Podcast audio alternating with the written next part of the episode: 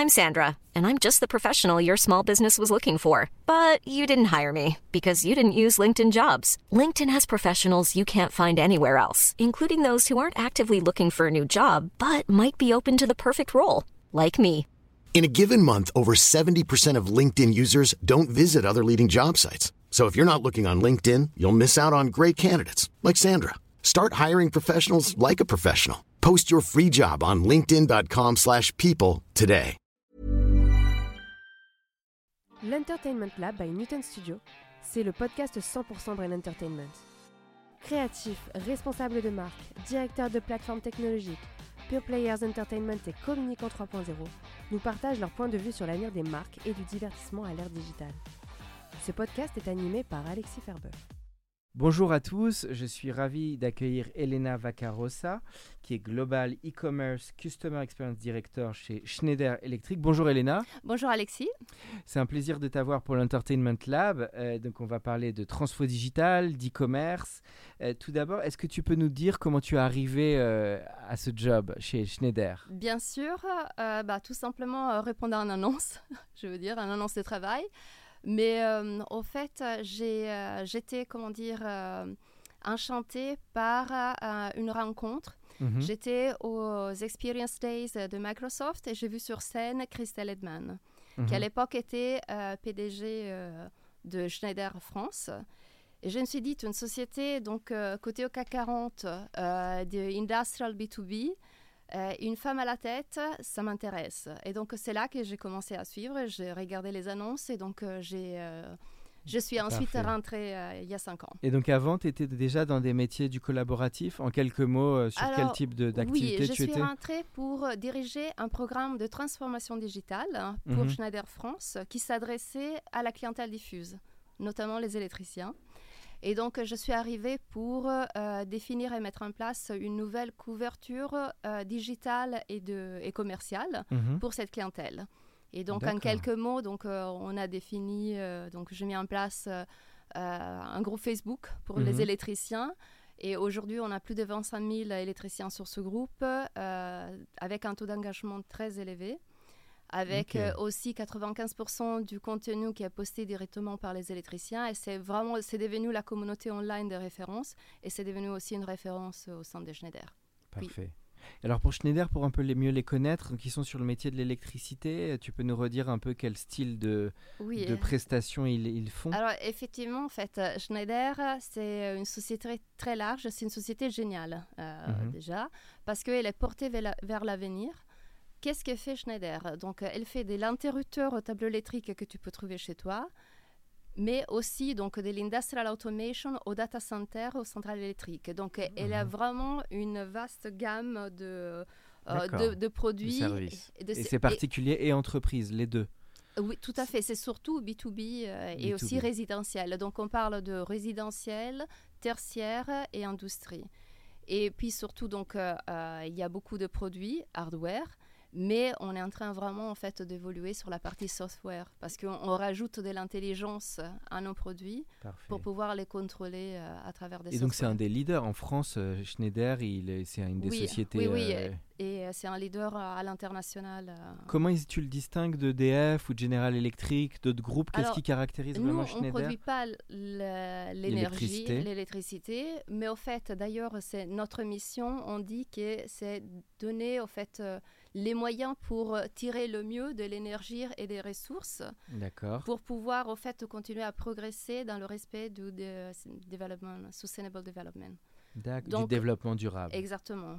Ok. Et, et donc, c'est pour ça que euh, c'est- dans ce sens qu'on rajoute aujourd'hui donc de l'intelligence, parce que si on on- si on n'a pas la data, on ne peut pas contrôler. Quand on connaît ou quand on mesure, on peut euh, ensuite donc prendre des actions pour pouvoir euh, euh, mieux gérer, mieux performer, améliorer, stopper, etc. Et donc, c'est dans ce sens que on contribue dans l'électrification et aussi dans la décarbonisation. D'accord. Donc tu disais la différence, c'est que c'est moins la production comme EDF, c'est plus la distribution de l'électricité. Oui, et la meilleure gestion. Meilleure gestion, avec Ouais. un aspect data très fort et ce côté développement Software. durable qui est software, donc qui est un peu plus poussé sur le soft. Ok.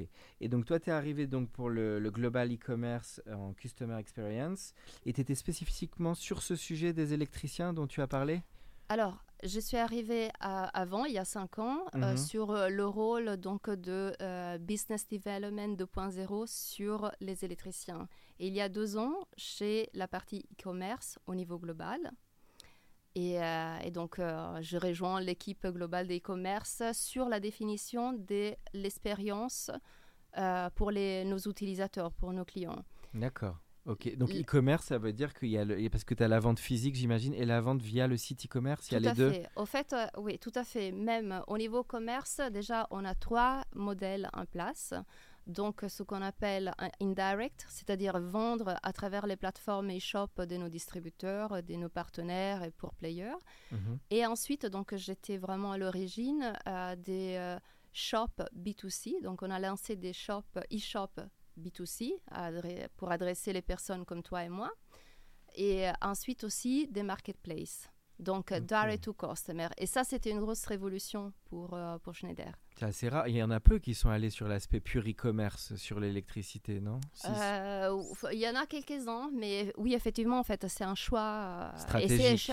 effectivement, c'est un, un choix stratégique parce que l'enjeu, c'est que dans ce, ce domaine, euh, dans cet univers, notamment surtout sur la partie résidentielle, il y a la, des nouvelles technologies et aussi de la concurrence de pays en voie de développement, euh, ou émergents plutôt, euh, qui vient un peu basculer euh, ce, ce marché.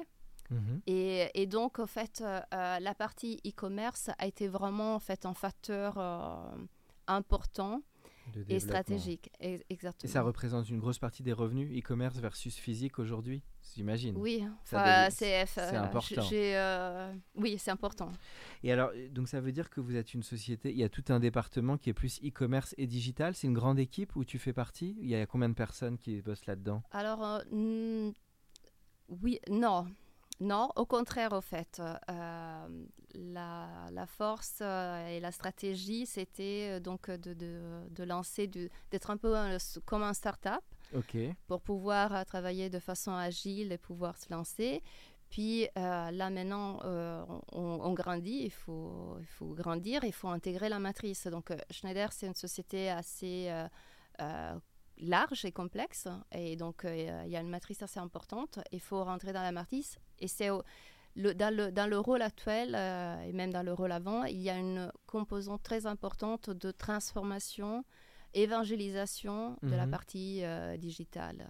Donc euh, ça, c'est une façon aussi de transformer et amener l'organisation avec soi. Donc toi, tu es aussi dans cette partie transformation. Parce qu'on avait reçu quelqu'un de chez AG2R La Mondiale, qui était aussi euh, Oui. Sylvain, qui était dans la partie direction de la transformation.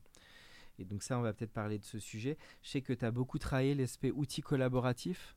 Ça, tu peux en parler de ce que tu as mis en place dans ton dans l'entreprise? Oui, au fait, c'est donc des outils qu'on utilise pour travailler. Alors déjà, juste pour donner un peu de contexte, rien que dans l'équipe de Enablers euh, e-commerce dont je fais partie, euh, il y a 14 euh, nationalités différentes. Donc, on n'est pas une grosse équipe, il y a 14 nationalités différentes. On est tous, au fait, situés à l'international.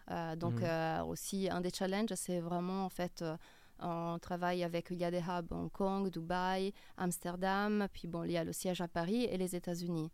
Euh, donc, rien que ça, il faut trouver des, euh, des modes Mhm. collaboratifs pour travailler. Et, euh, et donc, euh, forcément, on utilise Teams, on utilise donc euh, aussi des, des messageries euh, qui existent, euh, SharePoint, mais sur la partie UX spécifique, et pour brainstormer, on a un, un outil qui s'appelle Marrowboard, mais il y a différentes, euh, il y a différentes sortes, qui est vraiment en fait euh, Visual Design Collaborative Tool, et aussi là-dedans, on l'utilise pour brainstormer, pour tracer des Customer Journey Mapping, donc le parcours client, euh, mais aussi pour euh, définir le futur flow qui, qui doit apparaître sur euh, un e-shop euh, ou un marketplace, Mhm. et aussi pour trava- travailler différentes landing pages, la structure des pages et, et le contenu. D'accord. Et après, avec les euh, UX designers, on utilise Figma, qui est un outil exprès pour faire des mock-ups, des prototypes. Et là aussi, on continue. En fait, c'est un outil collaboratif aussi, en plus d'être un outil de création. Tout ça, c'est sur le schneiderelectric.com. C'est sur lequel Alors- website que tu fais tout ça? Alors, c'est des outils qu'on utilise pour créer, au fait, le résultat, c'est euh, euh, l'expérience qu'on Hmm. que c'est sur Utilisateur. sh- ouais, shop.c.com. Et alors les clés, on va faire un petit tuto pour les auditeurs. Les clés que tu donnes toi pour, euh, sur l'UX pour améliorer toute l'ergonomie euh, d'une expérience utilisateur. Quelles sont un peu tes convictions là-dessus, toi? Alors, mes convictions, c'est, euh, j'en ai deux. Euh, commencer, au fait, être euh, du client, être customer-centrique. Mhm. c'est c'est le client qui détient la vérité, euh, et être data-driven. Donc ça, c'est deux éléments clés. En, en particulier pour l'UX et l'UI, parce que tout le monde a une opinion. Non, mais le bouton doit être là. Non, mais la page ne doit pas être comme si. Mhm. Euh, tout le monde a une opinion, tout le monde a un avis, mais l'avis qui compte, c'est celui du client. Du client. Donc, Donc, euh, du product owner. C'est souvent le product owner dans la tech qui symbolise cette voie. Bah, au fait, mm, dans ce cas, je suis moins en fait la voix du client et j'utilise toutes les sources à disposition euh, pour récolter au fait euh, de la quelles donnée sont et oui, des les infos. problématiques de- du client, quels sont en fait euh, les, les- les, breaking points. euh, au fait, pour, pour dire comment on fonctionne. Donc, on part du client, on identifie quelles sont ses majeures problématiques aujourd'hui pour pouvoir acheter par exemple les produits domotiques, la smart Mhm. home qu'on vend sur nos shops B2C et quelles sont ces top euh, priorités, au fait, euh, Mhm. critères euh, clés? Et on définit ensuite l'expérience, le flow et les features, les fonctionnalités de, qui doivent être dans le site pour pouvoir répondre à cela. Et on lance des, des, des MVP et ensuite on continue Et on fait à du test and améliorer. learn, toujours du, du test and Ouais, c'est vraiment une start-up dans le groupe qui s'est créée. donc, ce qui n'est pas si simple hein, au sein d'un groupe de faire vivre une vraie cellule innovation. Peut-être tu peux Tout- parler des chal- challenges là-dessus ou- Euh, tout à fait. euh, j'ai, euh, alors, je tiens à préciser que je parle à mon nom, je parle pas. Oui, non, bien sûr. Mais tu es libre. C'est un podcast, donc t'es à- tu Oui. peux- L'idée, nous, c'est on s'adapte toujours au ton euh, et à ce que peut dire l'invité. hein. Il y a des choses qu'il peut dire, d'autres qu'il peut pas dire, mais en Non. général, il y a quand même une liberté de ton, tout en étant respectueux, bien sûr, de son entreprise. Ça, Et, euh, bah, tout à fait. Mais en tout cas, je suis très attachée. C'est une, très belle société à Schneider, euh, très bienveillante. Euh, par contre, c'est une société donc française et euh, l'industrie française. Donc, c'est ancré en fait dans des, dans des habitudes. comment dire, pas tout à fait agiles et, Bien sûr. Et, et un peu disruptives. Donc, euh, C'est deux mondes qui se rencontrent. C'est le monde de l'industrie et- française et le monde plus de l'innovation, de la tech. exactement, euh, exactement. Et, aussi, au fait, il y a une matrice importante. En fait, il y a beaucoup de stakeholders qu'il faut embarquer. Et il faut euh, stakeholders. oui, euh, par-. Lesquels, par exemple, tu dois embarquer dans tout ton projet? Euh, bah, sur mon projet, bah, il y a les différents pays. Il y a donc euh, tous les VP, différents en fait, directions, que ce soit donc la partie commerce local, euh, mais aussi le business résidentiel local, mais aussi la partie Marcom. Donc, il Mhm. y a vraiment en fait différents acteurs et souvent.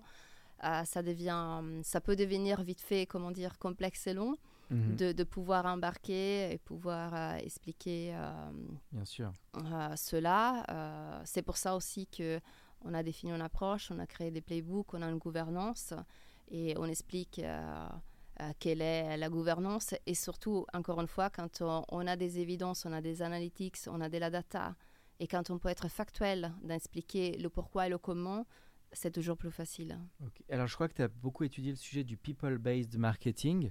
Ça, c'est un sujet que je trouve intéressant sur comment les gens un peu co-créent au niveau du marketing. Moi, c'est ce que m'avait appris notamment Airbnb, sur tous les hôtes de la marque qui devenaient co-créateurs du marketing. Donc, c'est assez moderne de penser comme ça. Ouais. Comment tu peux le définir et de raconter les cas que tu as fait dans ce sens? Euh, alors oui, donc euh, c'était euh, donc pour donner le contexte, donc le people based marketing a été ma thèse, mon grand mémoire lors de mon MBA en marketing digital à, à l'Institut Léonard de Vinci. Mhm. Et, et au fait, c'est très intéressant parce que le people-based marketing, c'est la technique de digital pour adresser et personnaliser la, la publicité digitale de façon individuelle, euh, one-to-one communication. Et c'est un peu le, comment dire, euh, l'Eldorado, euh, enfin le que, que tout le monde, tous les, les acteurs veulent attendre.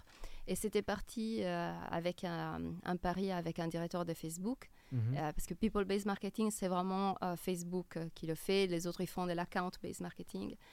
Et effectivement, en fait, c'est de pouvoir, si on va résumer, pouvoir récolter au fait tous les, on va dire, les signaux qu'un utilisateur online va laisser, pouvoir les récolter, pouvoir les réconcilier et pouvoir donc adresser euh, une communication adaptée à toi, Alexis, à moi, Elena, et, à l'autre personne. Donc c'est la personnalisation. Exactement. C'est le paradoxe de l'infiniment grand d'Internet et de la data et l'infiniment petit de pouvoir adresser la personne euh, spécifique. Alors sur le cas précis des électriciens, tu peux nous dire un peu les, ce que tu as mis en place en termes d'action? Parce que je sais que tu as fait finalement une communication très... Euh, affinitaire, je dirais, envers eux. Comment tu t'y es pris là-dessus? Alors, on est parti euh, toujours de, la persona, du persona qu'on allait adresser pour euh, comprendre exactement son quotidien, ses besoins et où il était online, quelles étaient ses habitudes. Parce que c'est beaucoup plus facile de, prendre quelqu'un là où il est déjà plutôt que euh, le, bouger. Et donc, on a identifié aussi à travers du social listening mhm. mm, qu'il était présent, enfin, les électriciens, au moins en France, ils étaient présents sur Facebook quand ils avaient une pause, même à la pause déjeuner. Mhm. Et aussi qu'ils avaient un besoin de se retrouver, communiquer entre eux. Parce que finalement, en fait, l'électricien, c'est un travail individuel. Euh. Et donc, on a, euh, comment dire, comblé ce besoin. Donc, euh, mais avec l'art et les règles, la méthodologie, parce qu'on ne lance pas un groupe. Euh, Donc, tu as créé un groupe spécifique dédié aux électriciens. Comment il s'appelait d'ailleurs? euh, Fier d'être électricien. Fier d'être électricien. Oui, et en fait, bien sûr, donc avec tout ce qu'il faut, parce que déjà chez Shell, je m'occupais de. Mais by Schneider, tu avais quand même une, une, la marque était quand même présente indirectement. Oui, oui, oui, mais vraiment en fait, ils discutent librement. C'est vraiment en fait oui, comme un forum d'échange. Exactement, exactement, d'entraide, de.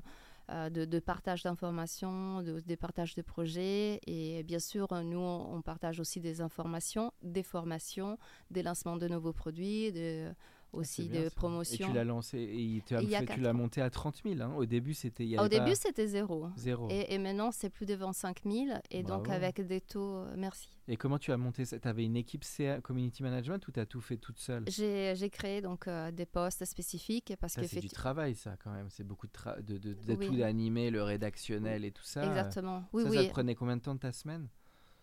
Ah, ça prenait combien de temps la semaine? J'ai travaillé avec des équipes Marcom et on travaillait avec des agences et, on a eu, enfin, j'ai créé des rôles esprits. Comment ça prenait de ma semaine euh, Parce que je m'occupais aussi d'autres projets entre temps, euh, toujours pour les électriciens. Euh, je ne sais pas, en fait, au, début, au moins la moitié de ma semaine. Euh, oui. Et tout ça, ça a pu développer du business. Après, ils étaient redirigés sur le site de Schneider et tout ça Oui, et sur l'application. Sur l'application, pareil que j'ai travaillé euh, spécifique pour les besoins de, de cette population. Donc toi, tu crois beaucoup plus le social media était plus intéressant que de la vidéo ou du. Ça a été vraiment le, forum social media ou même de la pub ciblée. Tu crois beaucoup plus à ça, toi? Alors, encore une fois, en fait, euh, ça dépend quel est le besoin du client hmm. et où ils sont. Donc, euh, Là, tu l'as dit, ils avaient besoin de se regrouper. Exactement, d'échanger. une communauté. De dire euh, qu'un nouveau électricien, il fait un chantier, il a besoin de montrer comment il a fait et être, entre hmm. guillemets, conforté ou recevoir les conseils des plus anciens. et donc, ça. ça hein. donc, après, effectivement, ça s'adapte à chaque cible. Il y a un autre type de métier aura peut-être sera plus sur du Instagram, du TikTok. Exactement, en fait, parce que pour, pour, tout dire, euh, la petite anecdote, euh, donc, euh, c'était vraiment la petite révolution quand j'ai proposé cela. et donc j'étais beaucoup challengée. et, ah, j'ai dit. Mais... Ils n'y croyaient pas forcément, c'est ça? Ouais, non, non, non. Ils ne croyaient pas, ils ne voulaient pas y aller. Et puis aussi, j'ai dit, mais il y a la data, en fait, qui nous montre qu'ils sont là. Euh, allons-y donc euh, avec un pilote euh, de trois mois et on peut valider ou pas à, la suite. Mais je m'étais déjà occupée au fait de social listening chez Shell, ah, tu notamment sujet. pour quatre, oui, pour quatre marques. Et là aussi chez Shell, c'était une autre problématique. En fait, enfin, on avait identifié qu'il y avait des discussions online sur les huiles lubrifiantes pour les voitures dans des forums. Et donc c'était donc un autre contexte. Mais donc, euh, euh, encore une fois, il faut écouter, écouter le client, voir où il est et euh, comprendre son besoin et on trouve ensuite la meilleure réponse. euh. Et après, c'était du gros hacking. Comment tu as fait monter la communauté? Tu avais des ambassadeurs que tu as identifiés euh, Parce qu'il faut faire monter une communauté, c'est pas si facile. Et exactement. Bah, déjà, en fait, avec, tu, tu l'as dit, gros hacking, avec de la, de la publicité ciblée, avec du Ah, contenu à forte valeur ajoutée, avec des promotions, avec des partenariats. c'est c'est quand même un budget. Il fallait quand même un beau budget et des ressources pour faire tout, Oui, tout ça. oui. Euh, alors nous, on arrive à la dernière partie du podcast. Nous, on aime Ouais. bien, on est dans le Brand Entertainment Lab, on aime bien tout ce qui est création de contenu. Sur quel type de format, toi, tu, tu crois? En termes de vidéos, interactives, euh, content pour le social media? Sur, sur quoi Qu'est-ce qu'est-ce que tu trouves intéressant aujourd'hui qui se développe? Bah, euh, avec les chiffres, j'ai regardé les chiffres justement en fait des vidéos de- sur la consommation de YouTube et Instagram, donc forcément la vidéo. Oui. Euh, les vidéos courtes, moi je crois beaucoup dans Snack les... content. Ouais, inférieur à 60 secondes, à 30 secondes. Même même. à 30 secondes, ouais. Et parfois même, euh, même plus courtes, euh, parce que, puis, encore une fois, ça dépend qui on veut cibler avec quel objectif. Euh, les jeunes, euh, il faut que ce soit court et rapide. Ils sont habitués à TikTok. euh, pour, dans notre métier chez Schneider Electric, on fait beaucoup aussi des trainings, des formations. C'est des vidéos, mais c'est des vidéos un peu plus longues. Pas très longues, mais ça peut être des vidéos de 4 minutes. Donc, euh, donc moi, je crois beaucoup aussi, enfin, je crois beaucoup dans la vidéo. Une vidéo et après il y a différents types de formats, le snack content, les vidéos Oui. case studies. Sur social quand même, le- les aspects ambassadeurs, comment tu vois tout cet aspect avec l'influence digitale, tout ça c'est en train d'être quand même pas mal euh, euh, retravaillé. euh, maintenant il y a plus des ambassadeurs. Moi, je crois, Sur quoi tu crois J'y crois et je crois aussi surtout au peer-to-peer. Oui, euh, spécialisation, les pairs. oui, au quoi. fait, les pairs, oui. Voilà, euh, c'est euh, mon. Ils ont, en général, au fait, euh, on croit beaucoup plus euh, à, à mon équivalent qui me dit Mhm. qu'il a travaillé avec une société euh, plutôt que ce soit un influenceur qui est payé ou plutôt qu'une marque. euh. Non, c'est vrai. hein. C'est ce que d'ailleurs avait montré des, les pages comme Harley Davidson. Toutes les pages de passionnés, comme Harley, Porsche, souvent, les marchent Ouais, très fort. Bah oui, C'est un peu ce que tu as fait pour les électriciens. exactement. Tu les as retrouvés sur une communauté et tu as créé des contenus.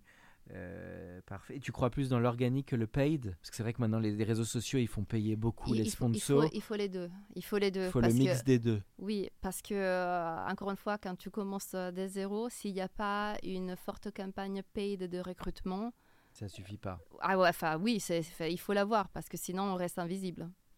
Ok, bah écoute, super. Euh, euh, oui, alors on arrive, euh, toute dernière partie du podcast. Alors ça, c'était plus tes goûts. C'est la question que je pose de- sur les, les invités. Ouais. Là, je sors de- du digital, de l'e-commerce et tout ça. C'est tes goûts en matière de ciné, séries, euh, Mhm. BD, musique. euh, voilà, c'est la question que je pose toujours aux invités. Alors, mes goûts en termes de ciné, donc j'a- j'aime beaucoup le, le cinéma. Oui. Euh, donc, bah, quelques films que, que j'ai bien aimés, qui m'ont bien marqué, bah, c'est The Piano, De piano, Jane Campion, ouais. euh, exact, euh, mais aussi Very Bad Trip. Very Bad Trip, oui. Et, euh, et puis aussi, à une époque, bah, des films euh, comme euh, L'odeur de la papaye verte. Ah oui, oui, C'est- film asiatique. Et oui, films asiatiques, aussi euh, des films iraniens. En fait, je- c'est très. Et t'as pas cité de cinéma italien alors que t'es Alors, d'origine si, italienne. Si, si, si, oui. T'es obligé quand même. j'adore hein. le Fellini ou, euh, oui, Fellini, euh, Monicelli, ou Benigni. Ouais, oui, ou La oui. non. Vita e Bella, c'était Ouais, un grand film quand Ouais, même. hein. Oui, oui.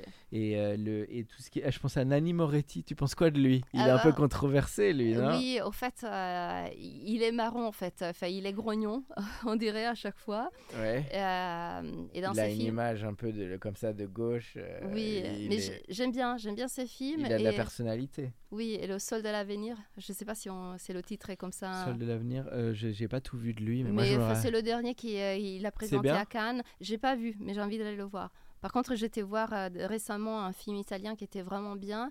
Euh, C'était euh, La dernière nuit à Milan. Donc ça, Ah, je Et ça, conseille. c'est qui a fait la réalisation, tu sais? Tu sais pas? Euh, je sais pas. Je sais qu'il y a euh, euh, Favino, un, un acteur italien. C'était quoi l'histoire de la dernière nuit à Milan?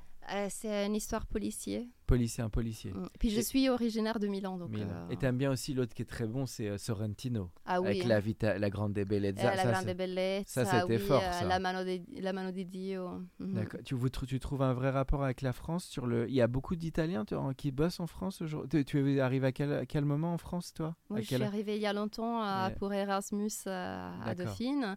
Euh, je suis restée. Il y a beaucoup d'Italiens. Oui, oui, il y a beaucoup d'Italiens à Paris, euh, surtout dans le 6e. C'est le quartier euh, de préférence euh, des Italiens. D'accord. Mm. Bon. Parfait. Et sur musique ou euh, il y a des ou séries télé, est-ce que tu as regardé Alors- beaucoup de séries depuis les Covid et tout ça ou- Oh, les séries, je suis assez classique. Friends, Sex and the City, mais qui est très vieux. Puis oui. The Crown, euh, je suis. euh, fondamentaux quoi. Ouais, oui. Et puis sinon, musique, euh, enfin, Dépêche Mode, j'étais au concert la semaine dernière.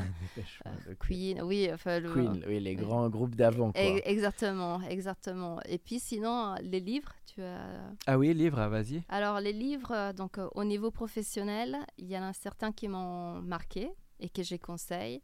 Donc un, c'est euh, la biographie de Steve Jobs.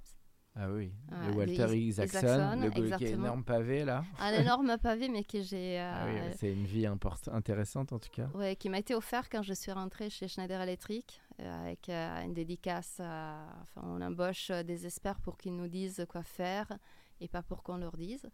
Et j'ai j'ai tellement aimé et c'était tellement inspiring que Ah oui, cette phrase de Steve Jobs, ouais, elle est assez marquante celle-là. On embauche des. des experts pour qu'ils nous disent Ah oui, ils nous disent eux ce qu'on doit faire, et, pas, l'inverse. Exact. Oui, c'est assez fort ça. Et, et ça maintenant en fait je l'offre. Je sais à- pas s'il l'appliquait vraiment malheureusement parce que c'était pas Alors, le modèle de, exactement, de vu- management. Vu, hein. euh, vu- exactement, vu certains Trait de sa personnalité.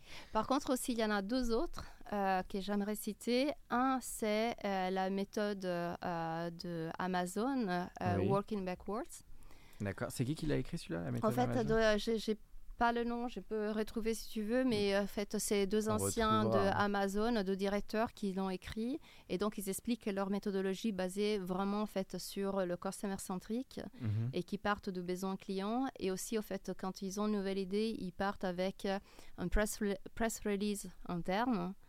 Et, vraiment, et après, au fait, ils reviennent en arrière. Et quand ils lancent, ils pensent de lancer un nouveau produit, il faut vraiment répondre aux cinq questions. Qui est le client qu'on cible? Quel, était son pain point? Et, quelle est l'opportunité? Quel est son majeur bénéfice? Et quelle est la source? Euh. Que, que- quelle est la source qui nous a dit qu'il a besoin de ça? Pour toi, Amazon, c'est vraiment le best case en marketplace? Toi Alors, qui es là-dedans, c'est vraiment. Oui, le- oui, oui, tout à fait. Enfin, aussi, tous les, tous les utilisateurs, ils disent euh, l'expérience que, euh, que j'aime le plus, c'est celle d'Amazon. Après, on, on a en fait un parti les deux. En fait, on est entre Amazon et Apple. Euh, Apple aussi, c'est un grand leader. Il, il sait vendre bien, en fait. Il, il, il est plus inspiring et, et donc on mixe les deux. Et le dernier livre, qui est, moi j'ai beaucoup aimé, qui m'a été aussi euh, très utile il y a six ans, Mhm. euh, c'est le data marketing de Julien Hitch, je crois. Hitch, je crois. Data marketing. Le data marketing, oui. C'est, euh, pour moi était- Ça a été quoi ta leçon du data marketing? En fait, il, est- il expliquait vraiment en fait de façon simple pour quelqu'un qui n'est pas ingénieur toute la partie au fait euh, data, data lake, euh, toute euh, la récolte de la data. C'était un lien aussi avec le people based marketing. Parfait. Et alors la toute dernière question, Elena, c'est Oui. le, le conseil que tu donnes à un ou une jeune qui veut travailler, eh ben, on va dire, dans le monde de la transfo digitale, notamment. Alors, le conseil que je donne, c'est plusieurs conseils. Euh, déjà, euh, être curieux, euh, vraiment Mm. euh, être curieux à 360, regarder tout, écouter tout et puis faire sa propre idée. Aller à l'étranger, mais je crois que maintenant, en fait, moi à Mm. l'époque, quand j'ai fait Erasmus à Paris, c'était assez innovateur, mais là maintenant, en fait, vraiment, en fait, aller découvrir, euh, découvrir aussi d'autres façons de travailler, de penser, c'est vraiment très enrichissant et, euh, et puis être passionné par ce qu'on fait. En Italie, les villes qui sont très fortes en digital et en tech, tu mettrais, c'est quoi C'est Milan, ben, moi, je Rome? Moi, je mettrais, enfin Rome, je sais pas, mais je mettrais Milan. Milan euh, numéro. Milan, et puis peut-être Turin aussi. Turin, Mm. ok. Milan mais, et mi- Turin. mais Milan, en fait. euh, mm. Ok. Eh ben écoute, euh, Elena, merci beaucoup. C'était un plaisir de t'accueillir pour ce podcast. Bah, merci à toi, c'était un grand plaisir et au revoir à tout le monde. Au revoir. Pour ceux qui sont encore avec nous, merci de nous avoir écoutés. Pensez à aller mettre une note au podcast dans la section notes et avis sur Apple Podcast. Cela nous ferait énormément plaisir et nous permettrait de continuer à faire grandir ce podcast consacré au Brain Entertainment. À bientôt pour un nouvel épisode.